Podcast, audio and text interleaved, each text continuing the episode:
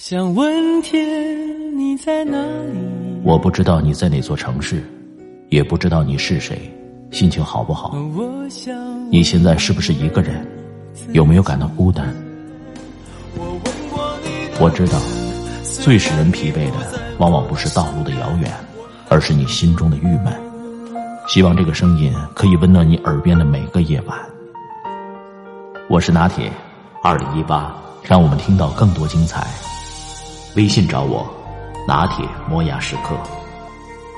城市的夜晚，听见花开。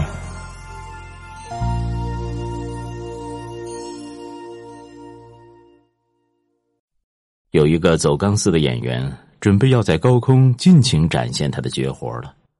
他要挑战的是一条相当长的钢丝，可甚至连他自己也说不准它到底有多长。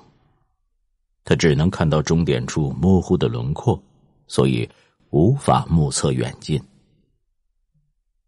可是他站在起点却镇静自如。对于他来说，去看这件事本身比任何东西都要重要。挑战终于开始了。他心如止水，毫无畏惧，所以能很好的任用他天才般的记忆。他看上去步履轻盈，并不像人们所担心的那样紧张生硬，所以人群中不时的会爆发出一阵掌声。本来，如果照这样下去，结局兴许就是走钢丝的演员最终达到终点，如愿以偿。可是，偏偏这时有人说了句：“哎。”你说他难道不知道自己站在有多高、多危险的地方吗？这句话似乎一下子提醒了人们，他们开始悄悄的议论起来。而此时走钢丝的演员正聚精会神的走钢丝，没有注意到下面人们的变化。哎，上面的先生，你知道自己站在多高的地方吗？终于有个大嗓门的家伙忍不住问了一句：“走钢丝的演员愣了一下。呃，这个我倒没有仔细想过。事实上，我从不在意这方面的。”他有意识的向下瞟了一眼。呃，现在据我估计，大约……那如果摔下来呢？哎，那还用问吗？肯定是必死无疑呀！忽然，走钢丝的演员心里震颤了一下。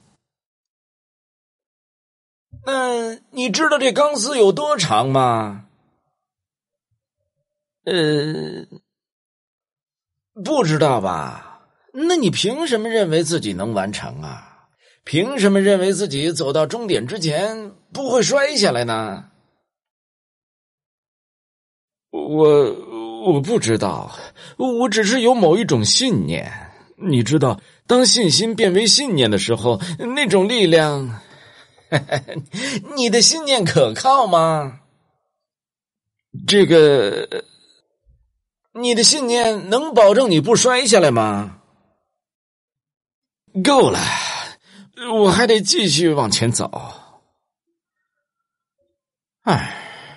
那如果你摔下来会怎么样呢？如果如果我摔下来会怎么样？走钢丝的演员竟傻傻的这样反问：“你的家人朋友会失去一个儿子、兄弟或好朋友，而我们也会失去一个好的走钢丝的演员。那……”那我该怎么办？这时，走钢丝的演员的思想已经完全不受自己控制了。你应该选择一种既安全又可靠的表演形式，比如从一把椅子走到另一把椅子。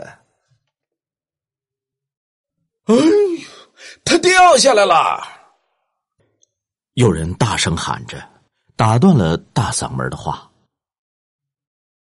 走钢丝的演员本想往回走，照人们希望的那样去做。